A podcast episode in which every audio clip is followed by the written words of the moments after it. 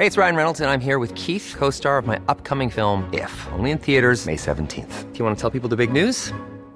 All right, I'll do it. Sign up now and you'll get unlimited for $15 a month in six months of Paramount Plus Essential Plan on us. Mintmobile.com slash switch. Upfront payment of $45 equivalent to $15 per month. Unlimited over 40 gigabytes per month. Face lower speeds. Videos at 480p. Active Mint customers by 531.24 get six months of Paramount Plus Essential Plan. Auto renews after six months. Offer ends May 31st, 2024. Separate Paramount Plus registration required. Terms and conditions apply if rated PG.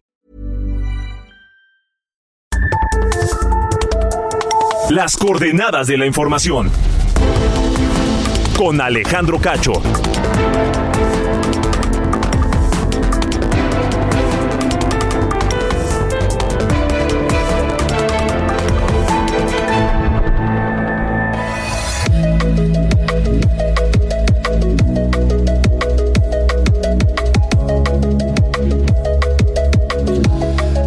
¿Qué tal? ¿Cómo les va? Son las 8 de la noche en punto, tiempo del centro de la República Mexicana. Bienvenidos a las coordenadas de la información este jueves 3 de agosto de 2023. Les saludamos en esta noche a todos quienes nos escuchan a través de la cadena nacional de Heraldo Radio en toda la República Mexicana y también a quienes nos siguen a través de Now Media Radio en los Estados Unidos. Un abrazo fuerte desde la Ciudad de México.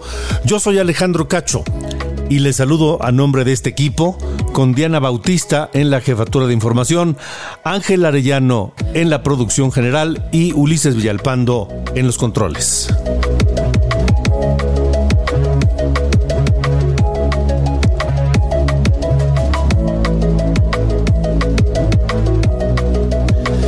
Esta noche en las coordenadas de la información, varios temas importantes e interesantes para poner sobre la mesa. Por ejemplo, esta semana el presidente Andrés Manuel López Obrador aseguró que hay presupuesto suficiente y sin límites para la búsqueda de desaparecidos en México.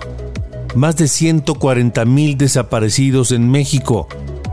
No todos en el gobierno de López Obrador, por supuesto pero sí en este gobierno han ocurrido más de 30 mil, cerca de 40 mil. Y pese a que los colectivos de madres buscadoras han insistido en que no solo no tienen recursos, sino que no se les ayuda en la búsqueda de sus familiares desaparecidos, el presidente López Obrador dice que eso es politiquería. Porque estos grupos de familiares y madres buscadoras están haciendo el trabajo que debería hacer el gobierno. Esa no es la labor de las familias que están sufriendo una eh, terrible pues condición, desaparición de sus, de sus, de sus familiares.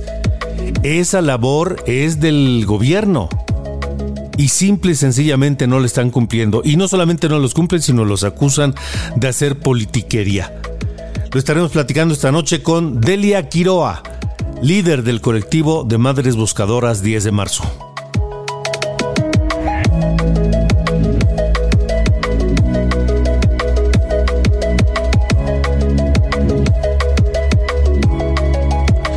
Además, el presidente dijo que el próximo año enviará al Congreso de la Unión una propuesta para que no solo los ministros de la Suprema Corte de Justicia de la Nación sean electos por voto popular, sino que también el fiscal general de la República, el hombre encargado de hacer pues las investigaciones más delicadas en este país. El hombre de investigar sí a los particulares, pero también a los políticos a los partidos, a las instituciones, a los funcionarios públicos. Y el presidente propone que el fiscal sea electo por voto popular. Pero, ¿ustedes creen que los mexicanos, todos los mexicanos, podremos distinguir entre uno y otro? ¿Podemos determinar qué capacidades técnicas tienen los candidatos a ser fiscales para votar por ellos? Y más allá, ¿quién va a financiar las campañas de estos aspirantes a fiscal general de la República? ¿Los partidos políticos? ¿Los gobiernos? ¿O los particulares? y a través de los particulares podría colarse dinero sucio de la delincuencia. Lo estaremos platicando esta noche con el maestro Francisco Burgoa, abogado, constitucionalista y académico de la Universidad Nacional Autónoma de México. Esto y más esta noche, aquí en las coordenadas de la información.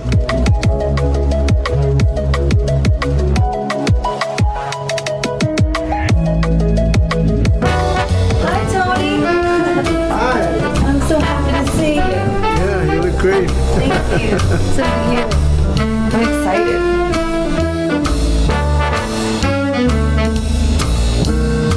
got you under my skin. I've got you deep in the heart of me. You're so deep in my heart, you're really a part of me. I've got you Yes, I do. under my skin.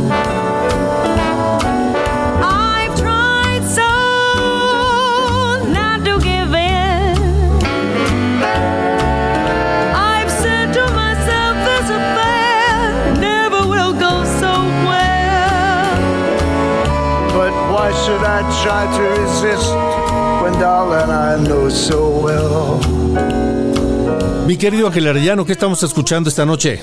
Hola Alejandro, muy buenas noches. Pues hoy vamos a escuchar a Tony Bennett, Anthony Dominic Benedetto, quien nació en Nueva York el 3 de agosto de 1926. Murió apenas hace unos días también allá en Nueva York. Fue el 21 de julio pasado. Recordarás que aquí lo mencionamos. Tony Bennett es uno de los más destacados baladistas de los Estados Unidos que se conocen como los crooners. Hoy iba a cumplir 97 años precisamente. En su carrera hizo muchos duetos con, por ejemplo, Lady Gaga, Amy Winehouse, Elton John, Alejandro Sanz, Thalía, Gloria Estefan, hasta Vicente Fernández, Andrea Bocelli también estuvo trabajando en conjunto con este cantante. En fin, muchos, muchos. Y justo cuando falleció, muchos también expresaron su dolor y su cariño por la muerte de Tony Bennett. Hoy vamos a recordarlo a este cantante neoyorquino que falleció apenas hace unos días, Alejandro.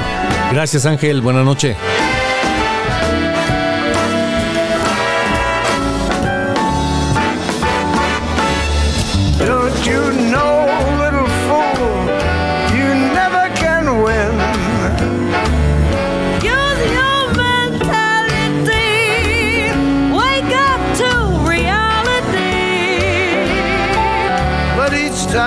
I do, just the thought of you makes me stop before I begin. Cause I've got you under my skin. And I love you Like a tattoo under my skin.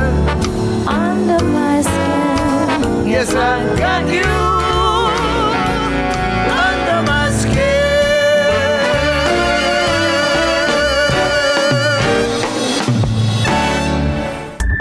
Alejandro Cacho en todas las redes. Encuéntralo como Cacho Periodista.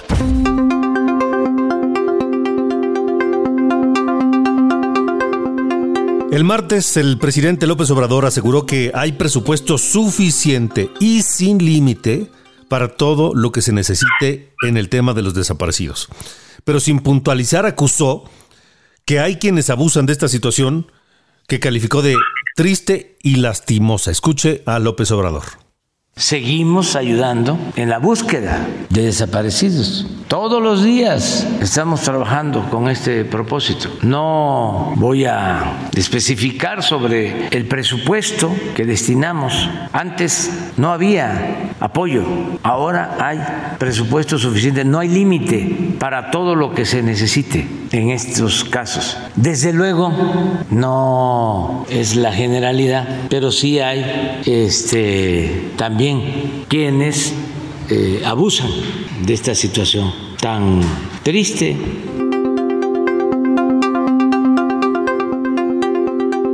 Eso es lo que se dice desde el discurso en Palacio Nacional, pero ¿cuál es la realidad?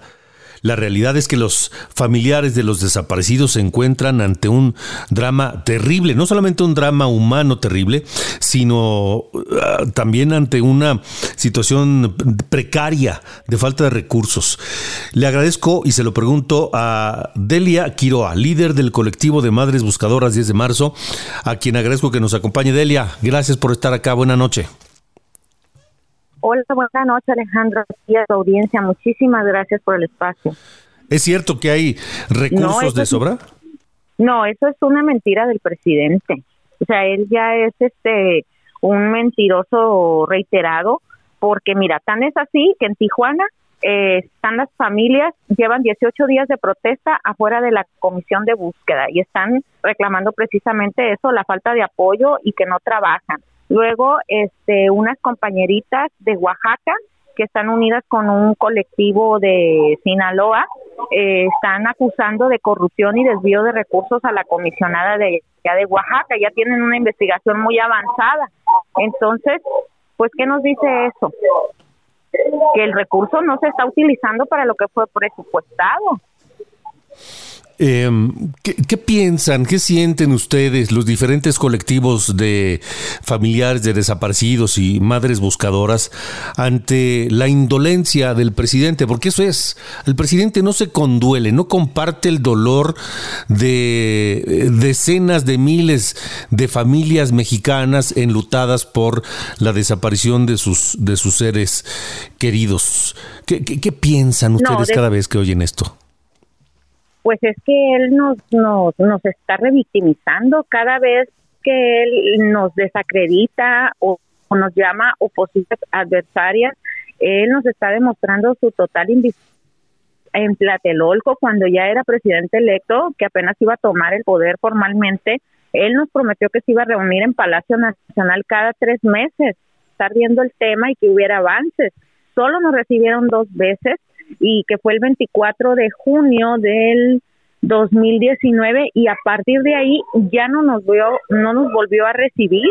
Entonces, o sea, yo creo que él también no tiene cara para, para vernos a los ojos porque nos prometió muchas cosas y no cumplió. Y ahora, pues, el, la circunstancia de que no hay recursos en los estados, las comisiones de búsqueda, los servidores públicos se quejan que no hay, en algunos en Tamaulipas sí están trabajando, pero que no hay suficiente recurso. En otros casos, como lo es este en Oaxaca, pues se están robando el dinero, tienen trabajando toda su familia, la mujer, la comisionada ahí, y gastan, ese, supuestamente nada más tienen tres empleados, y se gastaron más de 70 mil pesos en uniformes en una sola compra. Y acá en Tijuana pues están las familias también reclamando lo mismo, que no hay apoyo, que no trabajan, que no buscan, que no utilizan el recurso. Está habiendo subejercicio en las comisiones de búsqueda y esto nos da miedo porque eh, ese dinero ya va a los ramos que maneja el gobierno y que eso ya puede ser utilizado por el Ejecutivo Federal en lo que ellos quieran sin ser supervisado por Hacienda. O sea, es una estrategia que están utilizando ellos para que el recurso de las instituciones eh, sea regresado y lo utilicen como les dé su gana. Pero el presidente al escuchar esto lo que dice es que ustedes lo que están haciendo es politiquería. Sí, pero mire, la politiquería es la que él utiliza.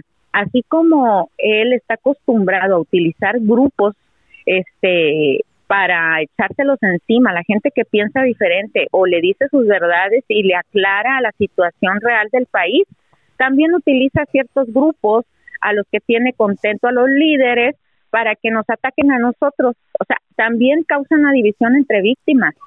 Las malinforman, le, les dicen o, o las chantajean, ¿no? Le dicen, bueno, si tú no atacas a esta, a esta activista, yo te voy a quitar el recurso que te estoy dando a ti, porque así sucede también, Alejandro. Hay ciertos grupos, o muy pocos, que a los líderes y a sus familias se les da lo que piden pero, ¿qué pasa con las demás? La ley es pareja para todos, o sea, todas tenemos derecho de recibir ese recurso, no puede ser este guardado para luego ser destinado a otra cosa. Si ya lo etiquetó el Congreso y debe ser utilizado para eso, ya ya debería de estar así, o sea, debería de estar siendo utilizado. Ahora, eso que dice que hay recursos limitados es mentira, que no sea mentiroso el presidente, que sea una persona de honor, que, que, que, que le podamos decir que es un hombre de palabra, porque es un mentiroso, un tirano. ¿Cómo es que a algunas personas sí les dan recursos suficientes y a otras no?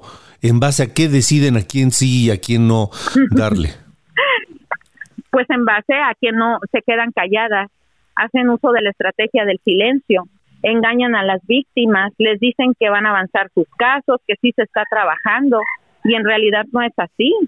Entonces son, pues también hay colectivos comprados, lamento mucho decirlo, pero es la realidad, esa es la verdad. Y esos son las que atacan a las que sí estamos trabajando, a las que sí exigimos al gobierno que cumpla con su obligación. Entonces, pues la politiquería del presidente es esa. Nosotros no hacemos eso. Le decimos las cosas que están mal y le recordamos las promesas que nos hizo y que queremos que se cumplan y que nos entreguen a nuestro familiar. Sí. Recuerdo que hace un par de semanas el presidente López Obrador recibió y presentó en la conferencia mañanera en Palacio Nacional a una señora representante de las madres y abuelas de la Plaza de Mayo en Argentina que sufrieron también el mismo drama de la desaparición de sus hijos o sus nietos por la dictadura militar en aquellos años. Pero no ha querido reunirse con ustedes, pero sí recibe a las de Argentina. Eso es, eso es, eso es como un insulto, ¿no, Delia? Claro, es una bofetada con guante blanco, como diciéndoles, mire, a ustedes no les recibo, pero a esta sí. Y hasta la subo al podio para que hable. O sea, está bien, la señora la respetamos, pero él no debió de utilizar a esa señora, ni ella debió de dejarse utilizar para darnos a nosotros en la torre y hacernos sentir mal y hacernos sentir que no valemos nada, que no significamos nada para él. Delia, ¿tienen ustedes los colectivos eh, que están en la misma condición algún eh, algún algo planeado, alguna idea para hacer que el presidente las escuche y, y reaccione, tal vez? Pues mira, él es una persona bien cerrada, es una persona muy apegada a, sus ideales y pues es que él ya tiene un plan, o sea, él ya tiene un destino para, los recursos de las instituciones que yo pienso, y hablo por mí, ¿eh? que son las campañas políticas. Entonces, como él ya tiene eso este, planeado, pues no le importa lo que digan los demás y prefiere desacreditar, insultar, ofender, revictimizar antes que claudicar en, en su plan, en su proyecto, perpetuarse en el poder, ya sea por, por, o sea, por sus corcholatas que les llaman, ¿no? Eso es lo que yo pienso que, que es objetivo y no le importa nada más. El presidente está enfermo de poder, pero pues mira, tarde que temprano, le, o sea, tiene que llegarle su merecido. Ahora, ahorita hay una ventaja que tenemos nosotros. Se va a discutir el 9 de agosto en la Suprema Corte la eliminación del fondo de víctimas que teníamos nosotros en la Comisión Ejecutiva de Atención a Víctimas, porque se está tildando de inconstitucional el artículo 132 de la Ley General de Víctimas. Esa va a ser una, si nosotros llegamos a lograr que la Suprema Corte declare inconstitucional la eliminación del fondo, va a ser una victoria para nosotros porque lo vamos a obligar a que otra vez el punto 0,4% del presupuesto está en el fondo de víctimas, que es alrededor de 500 millones de pesos. Entonces ya con eso, las búsquedas para la atención médica de las mamás, de los hijos, de los desaparecidos, entonces es muy importante. Ahorita nos estamos organizando para eso, para poder ver de qué manera le visibilizamos a la Suprema Corte que tiene que declarar de inconstitucional ese decreto que reformó y extinguió el fideicomiso de las víctimas. Delia, por último, ¿qué, ¿qué quisiera decirle a la gente, a los mexicanos que no tienen idea de lo que es vivir buscando a un ser querido del cual de pronto ya no se supo nada y que han pasado tal vez días o semanas, meses o años en ocasiones muchos años. ¿Y qué les dice frente a esta actitud del presidente de desacreditarlas y descalificarlas y decir que hacen politiquerías? ¿Qué, les quiere decir usted?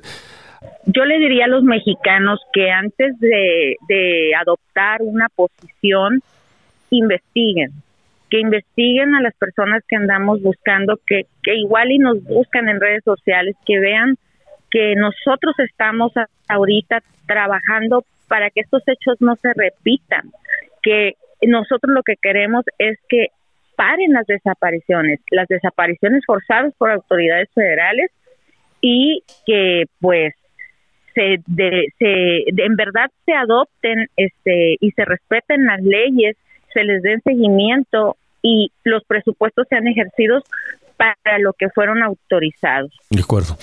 Delia, Delia Quiroga, muchas gracias por haber estado con nosotros.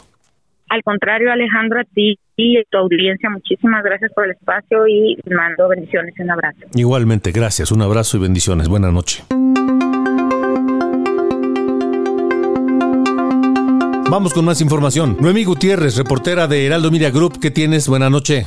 Hola Alejandro, te comento de que luego que se encontraron dos cuerpos en el río Bravo por la zona donde se colocaron las boyas, el presidente Andrés Manuel López Obrador afirmó que el gobernador de Texas, Greg Abbott, debería cambiar su actitud ya que colocar un muro flotante es una acción inhumana. Dijo que aún se hace la investigación para conocer la nacionalidad de la persona fallecida que reportó inicialmente la Cancillería y enfatizó que el gobierno de México está demandando que se retiren las boyas del río Bravo. Ayer nos presentó el reporte, la Secretaría de Relaciones lo está viendo, se está conociendo sobre la nacionalidad hasta ayer y se va a actuar. Ya se está demandando el que retiren esas boyas y que es violatorio a nuestra soberanía y también a los derechos humanos. Ya estamos en eso. Al presidente también se le cuestionó del mensaje que mandaría el gobernador de Texas, ya que son dos las personas fallecidas localizadas en la zona donde se colocaron las boyas. Que no debería él de actuar así, que es inhumano, que no se trata así a ninguna persona, no debe de tratarse así a nadie, que eso no es gente buena.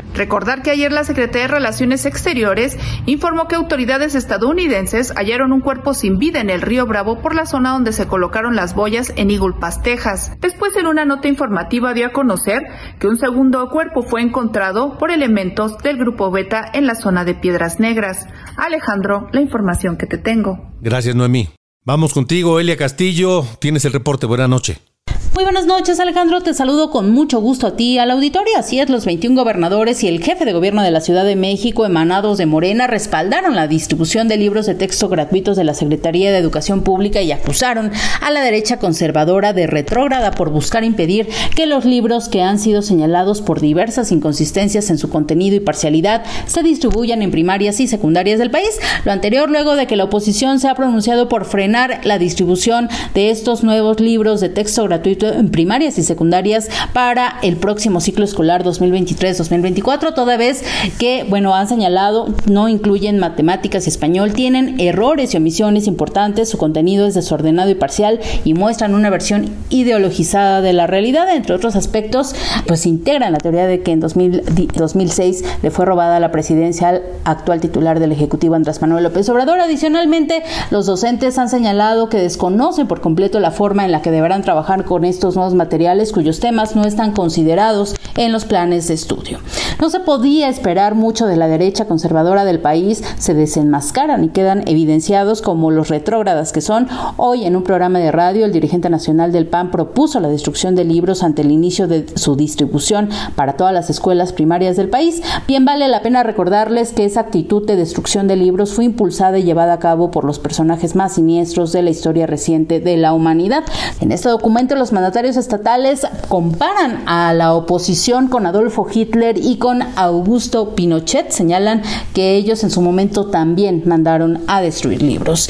Aseguran que con eh, la intención de frenar, frenar la distribución de los libros de texto gratuito, no solo quieren que la gente pase por alto aquellos pasajes de la historia, sino también pretenden ignorar el papel trascendental de los libros de texto gratuito para la niñez, probablemente su único acceso a su primer libro de lectura señala este desplegado conjunto que fue firmado por los gobernadores de estas 21 entidades, así como por el jefe de gobierno de la Ciudad de México, Martí Batres. Este es el reporte que les tengo. Muy buena noche.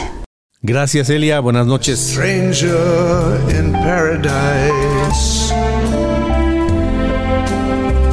If I stand starry eyed, that's a danger in paradise. Mortal Bueno, y vámonos al corte escuchando Stranger in the Paradise con Tony Bennett y Andrea Bocelli, ni más ni menos. 3 de agosto de 1926 nació Tony Bennett. este estadounidense conocido en todo el mundo, nominado 41 veces a los premios Grammy y que murió hace unos días apenas, el 21 de julio. Tenía 96 años, el gran Tony Bennett. Pausa y regresamos.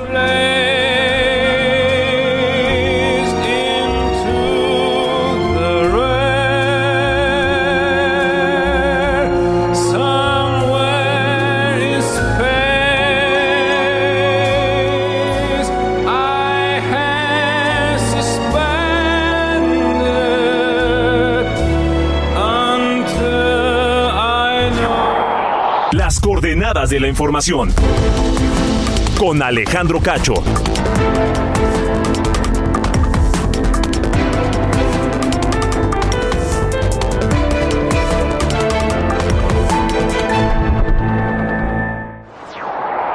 Las Hey, it's Ryan Reynolds, and I'm here with Keith, co star of my upcoming film, If, only in theaters, May 17th. Do you want to tell people the big news? All right, I'll do. it. Sign up now and you'll get unlimited for $15 a month and six months of Paramount Plus Essential Plan on us. Mintmobile.com slash switch. Upfront payment of $45 equivalent to $15 per month. Unlimited over 40 gigabytes per month. Face lower speeds. Videos at 480p. Active Mint customers by 531.24 get six months of Paramount Plus Essential Plan. Auto renews after six months. Offer ends May 31st, 2024. Separate Paramount Plus registration required. Terms and conditions apply if rated PG. coordenadas de la información. Con Alejandro Cacho.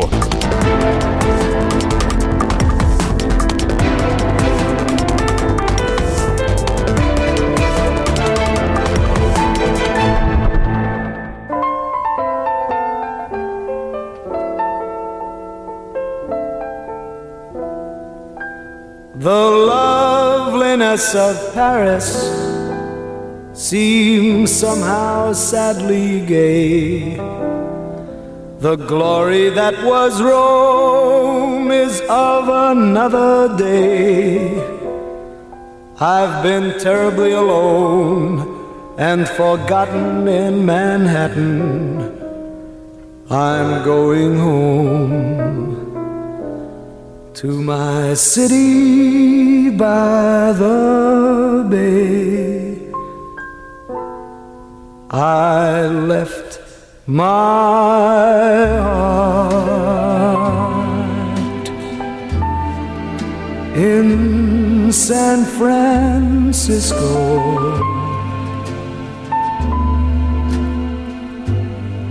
High on a hill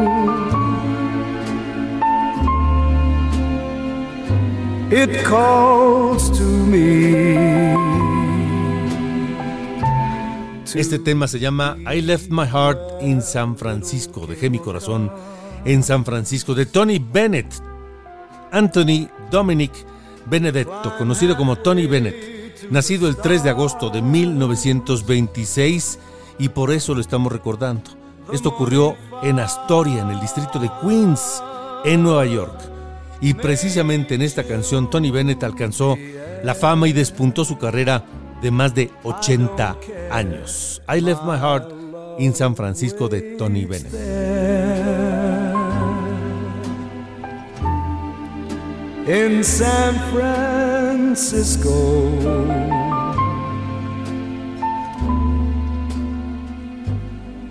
Above the blue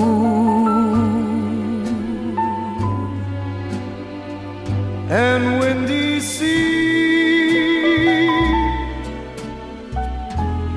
When I come home to you, San Francisco.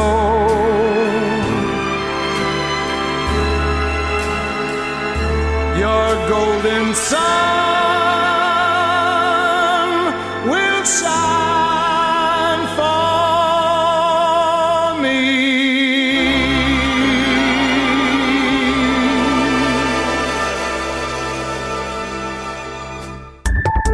Alejandro Cacho en todas las redes. Encuéntralo como Cacho Periodista.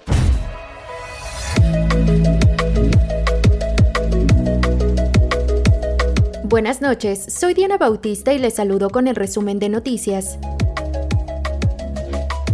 Ante la polémica por los errores en los nuevos libros de texto gratuitos, el presidente Andrés Manuel López Obrador pidió a los padres de familia no tener miedo de este material, pues aseguró fueron realizados por especialistas, pedagogos y maestros, aunque aceptó que pueden ser perfectibles. En Lagunas, Oaxaca, se inauguraron nuevas áreas de hospitales Cruz Azul y la unidad de calcinación y báscula en la planta de cemento Cruz Azul. El evento estuvo presidido por el ingeniero Salomón Jara Cruz, gobernador del estado, y por el ingeniero Víctor Manuel Velázquez, presidente del Consejo de Administración de la cooperativa, que invirtió más de 117 millones de pesos para transformar el hospital en un centro médico de vanguardia. En Nayarit, 17 personas murieron, entre ellos tres menores de edad, tras la volcadura de un autobús de la línea élite a la altura de la comunidad Barranca Blanca en el municipio de Tepic. En Acapulco Guerrero, el agente del Ministerio Público Tomás Olea fue atacado en su casa por un comando que intentó asesinarlo y dejar su cuerpo al interior de una camioneta sobre el kilómetro 16 del viaducto Diamante. El jefe de gobierno de la Ciudad de México, Martí Batres, aclaró que lo ocurrido ayer en la estación Hidalgo del metro no se trató de un suicidio, sino de que un sujeto empujó a las vías a una joven y tras el hecho el agresor se aventó al paso del tren. A las afueras de Palacio Nacional, esta mañana se manifestaron familiares y amigos de Carlos Tomás Aranda, mexicano originario de Oaxaca, desaparecido en Canadá desde el 7 de julio, para pedir al presidente que se acelere la búsqueda de Carlos. En conferencia matutina, el presidente aseguró que hablará con el primer ministro de Canadá, Justin Trudeau, sobre la desaparición del joven mexicano. El embajador de México en Alemania, Francisco Quiroga, informó que la Interpol emitió una ficha amarilla para apoyar con la búsqueda internacional de María Fernanda Sánchez, reportada como desaparecida en Berlín desde el 22 de julio. Finalmente, la Secretaría de Relaciones Exteriores informó que es de nacionalidad hondureña uno de los dos cuerpos recuperados en el río Bravo, en la zona donde el gobierno de Texas colocó boyas para impedir el paso de migrantes. Estas fueron las noticias de este jueves. Buenas noches.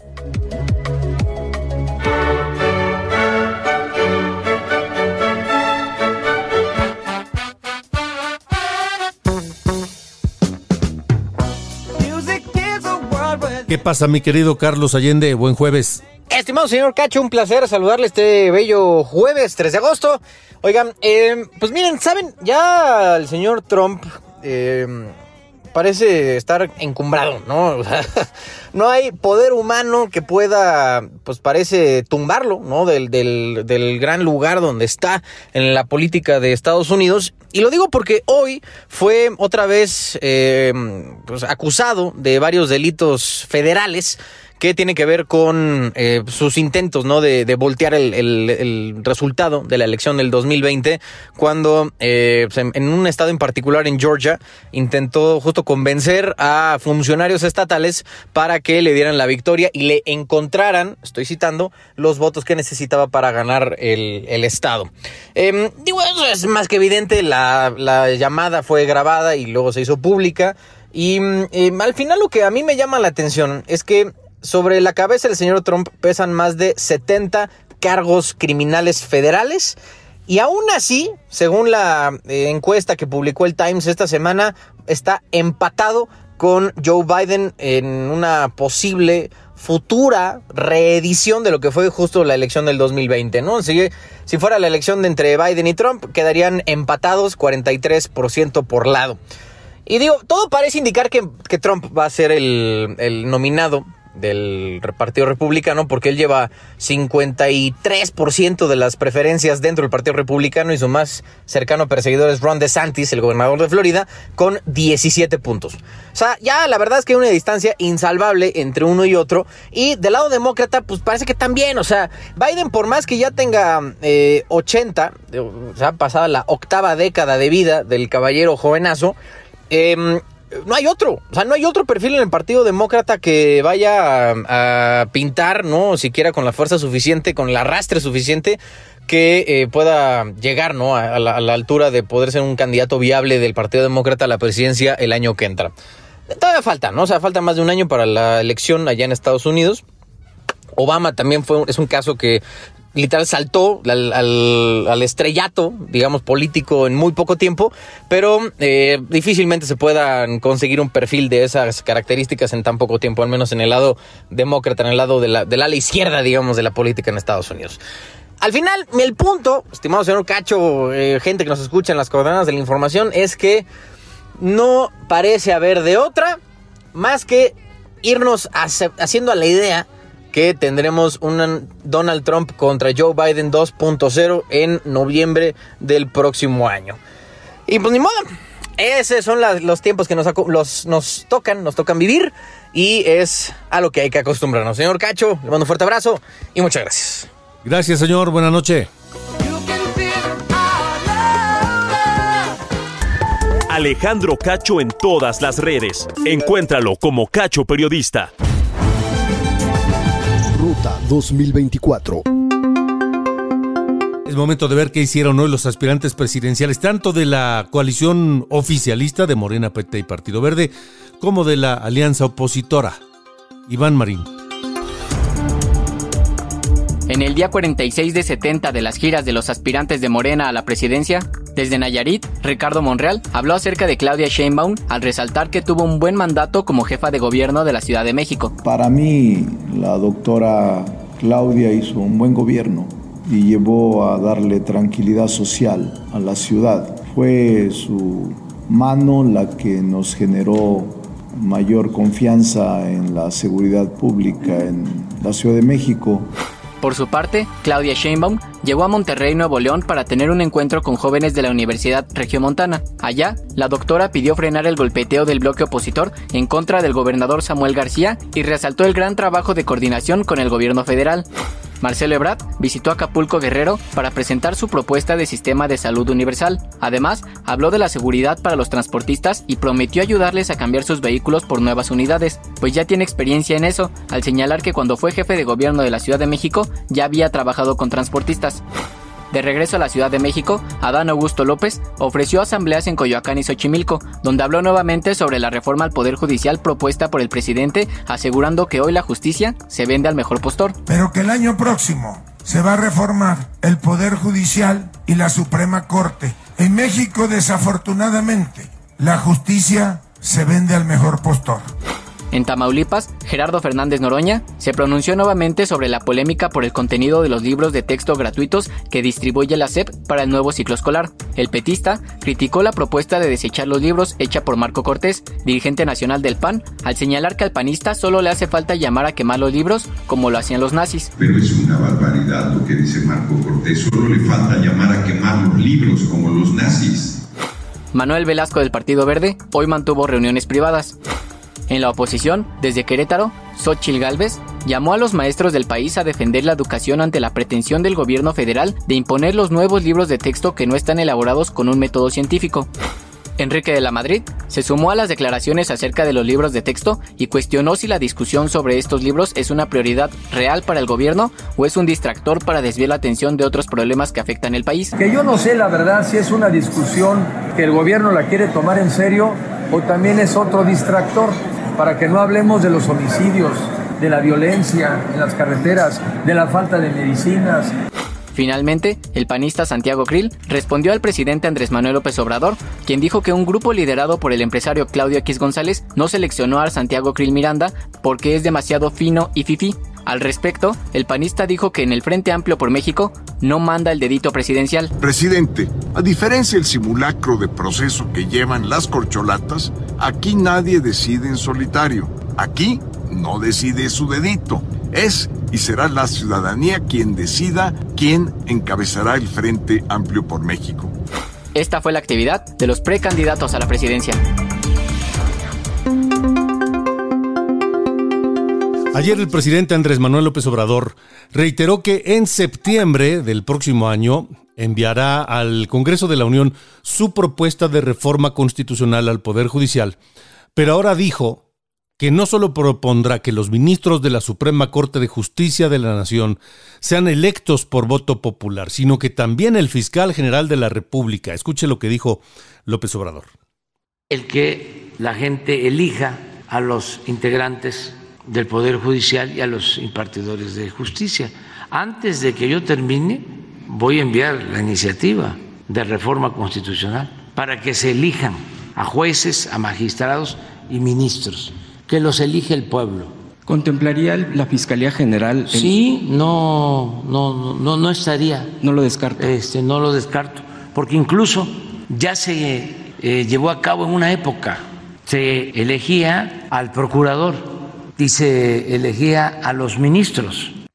Y para hablar de este tema, saludo al maestro Francisco Burgoa, abogado constitucionalista, académico de la Universidad Nacional Autónoma de México. Francisco, ¿cómo estás? Gracias por, por acompañarnos. Al contrario, Alejandro, muy buenas noches. El gusto de estar siempre contigo y con tu audiencia. Bueno, vamos, parece de una ocurrencia a otra, ahora con, con, con lo del fiscal. ¿Cómo ves tú esto, Francisco? Mira, lamentablemente te doy la razón con el adjetivo porque lo comparto. Es otra ocurrencia más, es un despropósito porque no hay un diagnóstico en donde él nos explique realmente cuál es el objetivo de que sea electo por el voto popular el fiscal general de la República. Si estamos hablando que el actual fiscal es el primero, Alejandro Gersmanero, ¿cómo es posible que el presidente simplemente diga que se elija por el voto popular directo cuando se requiere un perfil técnico especializado y además que sea apartidista y que pueda garantizar la autonomía e independencia de la Fiscalía General de la República? Imagínate, Alejandro, cuántas personas estarían queriendo ser postuladas para poder ser fiscales. Imagínate nada más porque para cumplir los requisitos estrictamente formales, yo creo que muchos abogados podríamos cumplirlos, pero de ahí a que realmente tengamos la capacidad para asumir las funciones y ser totalmente autónomos e independientes, yo creo que eso sería todavía un gran tema a analizar y sobre todo cómo garantizar que los partidos políticos no pudieran meter las manos. Y por eso es que, en mi opinión, definitivamente es una ocurrencia, es un despropósito y es una idea que simplemente va a continuar el presidente con esta narrativa de decir que es necesario que Morena y sus aliados puedan tener una mayoría calificada en el Congreso para poder impulsar las reformas constitucionales que, que quieran y eso pues en mi opinión no debiese de ocurrir, aunque vivamos en una democracia, porque tienen que existir los pesos, los frenos y contrapesos.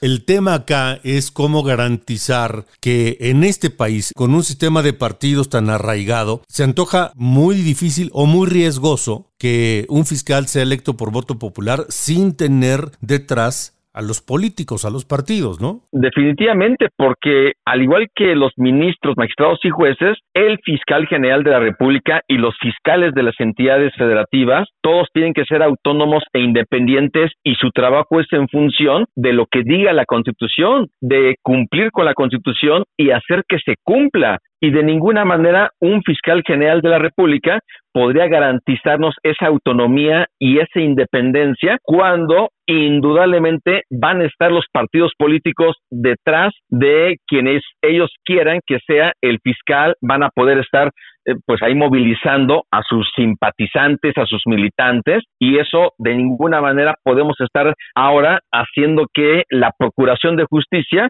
se politice, si de por sí tenemos esta presión del presidente de la República hacia la Suprema Corte, un día sí, el otro día también, ahora que exista una presión respecto de la persona titular de la fiscalía, o sea, no, no y no. La Procuración de Justicia tiene que ser totalmente imparcial, objetiva, autónoma e independiente y de ninguna manera nos va a garantizar que quien llegue puede tener esas características, además de que sea un perfil auténticamente confiable en el conocimiento del derecho, en este caso derecho penal, si es el fiscal general de la República. Ahora, maestro Francisco Burgoa, no es que estemos en el mundo ideal donde el presidente propone y el Senado aprueba, pero pues digamos que es el menos malo de los que tenemos en nuestra condición, ¿no? Bueno, aquí, aquí el tema es que, por ejemplo, mucho de lo que se ha cuestionado en el caso de ministros y en el caso ahora del fiscal general de la República, ellos tienen una legitimación democrática indirecta, porque si el argumento del presidente de la República, López Obrador, es que se deben al pueblo y que el pueblo tiene que intervenir, bueno, el pueblo interviene de forma indirecta, dado que precisamente las personas eligen al presidente, eligen al Senado y lo que ha ocurrido en nuestro país es que si antes teníamos una PGR y que prácticamente formaba parte del gabinete del presidente, se le empezó a quitar esa dependencia y esto a partir de 1994 que ya el presidente no nombraba de forma directa directamente al procurador sino ya tenía que ser ratificado por el Senado y hoy el Senado sigue interviniendo, sigue interviniendo el presidente de la República y al final la pregunta es, ¿de qué nos va a servir tener un fiscal electo por el voto popular directo? ¿Con eso se los problemas que hay en la Procuración de Justicia? No. Y es que no se tiene un diagnóstico serio, objetivo, en donde se nos indique por qué debemos nosotros de analizar o de pensar el que se lleva a cabo esta posibilidad de elección directa por el por la ciudadanía del fiscal general de la República.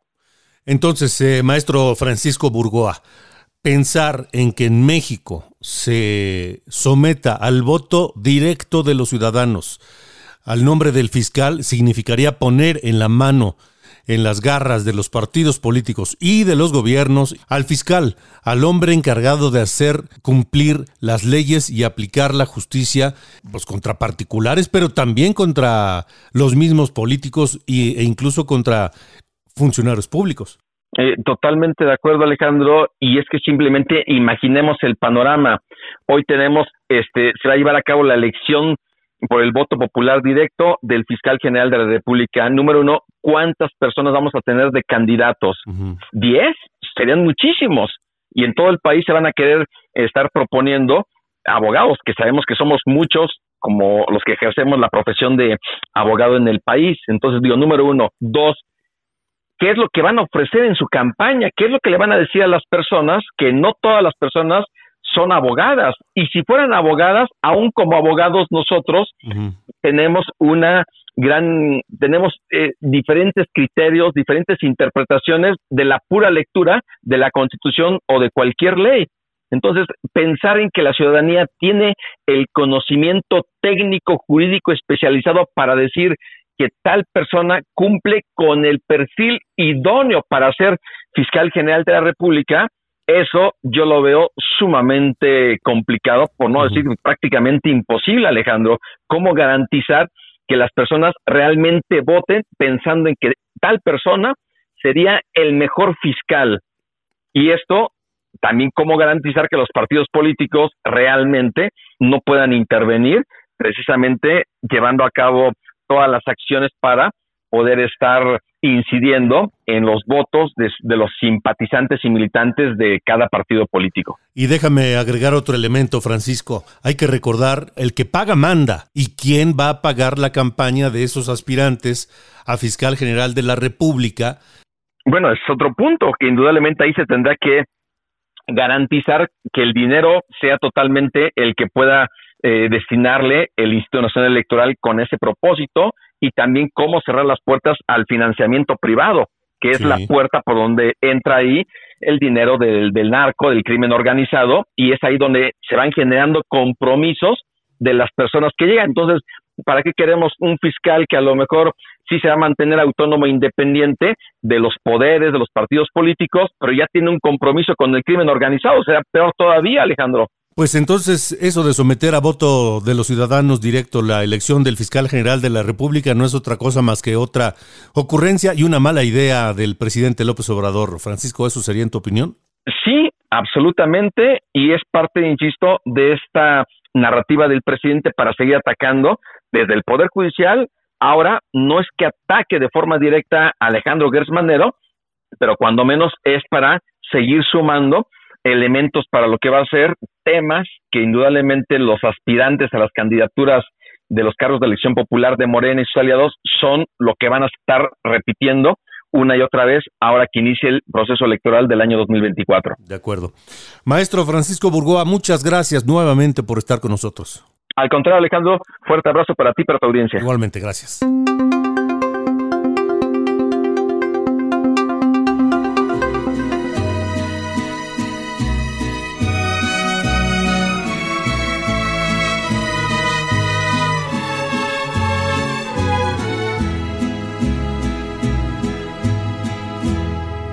Regresa a mí.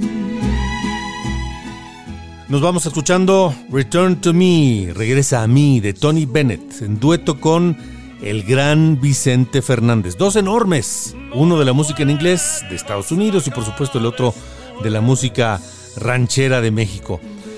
Vicente Fernández, quien antes de morir relató que fue su compañía quien le propuso cantar junto a Tony Bennett. Y Vicente Fernández aceptó, pero dice pues que le entró la duda de cómo iban a entenderse, sobre todo para cantar, puesto que uno no hablaba inglés y el otro no hablaba español. Y se entendieron, y se entendieron bastante bien.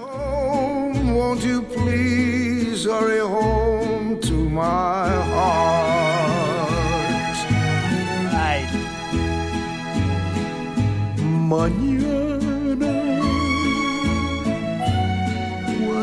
estés ya cansado. Con eso nos vamos. Muchas gracias por habernos acompañado. Pásela bien. Gracias. Buena noche. Hasta mañana. Canto